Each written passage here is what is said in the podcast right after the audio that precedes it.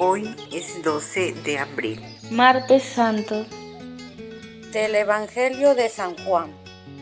En aquel tiempo Jesús se conmovió en su espíritu y dijo con toda claridad, en verdad les digo, uno de ustedes me va a entregar.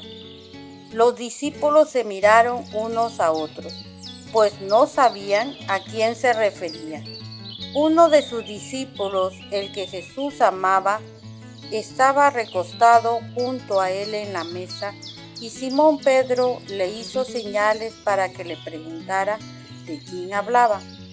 Se volvió hacia Jesús y le preguntó, Señor, ¿quién es?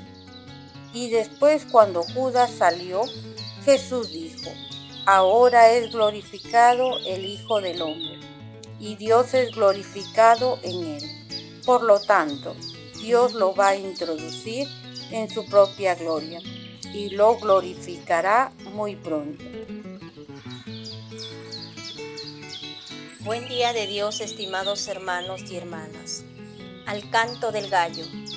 En este martes santo en el que nos seguimos interconectando con todas las familias que en esta Semana Santa viven momentos muy especiales de silencio, de oración y de contemplación.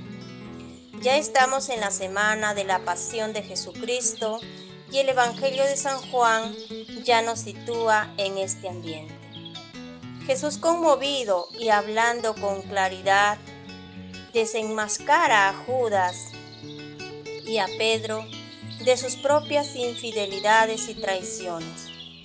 Como ya sabemos, Jesús nos conoce tanto, conoce nuestras virtudes y nuestras debilidades, y más todavía nos hace libres para actuar. Y Él sigue con el proyecto del reino de su Padre Dios en fidelidad y confianza. En este día, miremos nuestra propia vida de fe y de relación con Dios y con mis hermanos. Reconocemos muchas veces que nos cuesta creer en el proyecto liberador y transformador de Jesús.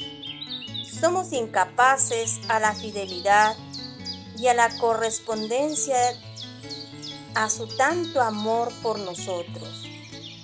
Y mientras Dios se manifiesta con justicia y misericordia, y nosotros damos la otra cara de la traición y la desconfianza. Porque si traicionamos la causa de Jesús, traicionamos nuestra humanidad.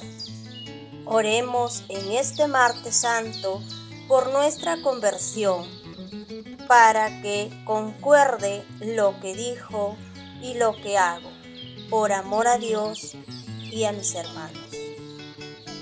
Y damos gracias a Dios por los que hoy nacen y cumplen años, lluvia de bendiciones para ellos y sus familias.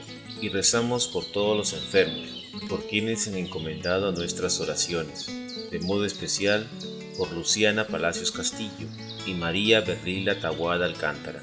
Que el Señor les conforte, les consuele, les sane y les dé la salud que necesitan y oramos por todos los difuntos, que descansen en paz y que Dios consuele a sus hermanos, familiares y amigos. Oración.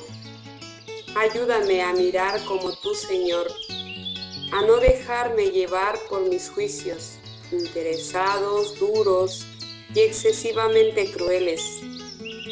Ayúdame a observar no tanto los aspectos negativos, cuando la bondad y lo noble de los que lo rodean son buenos.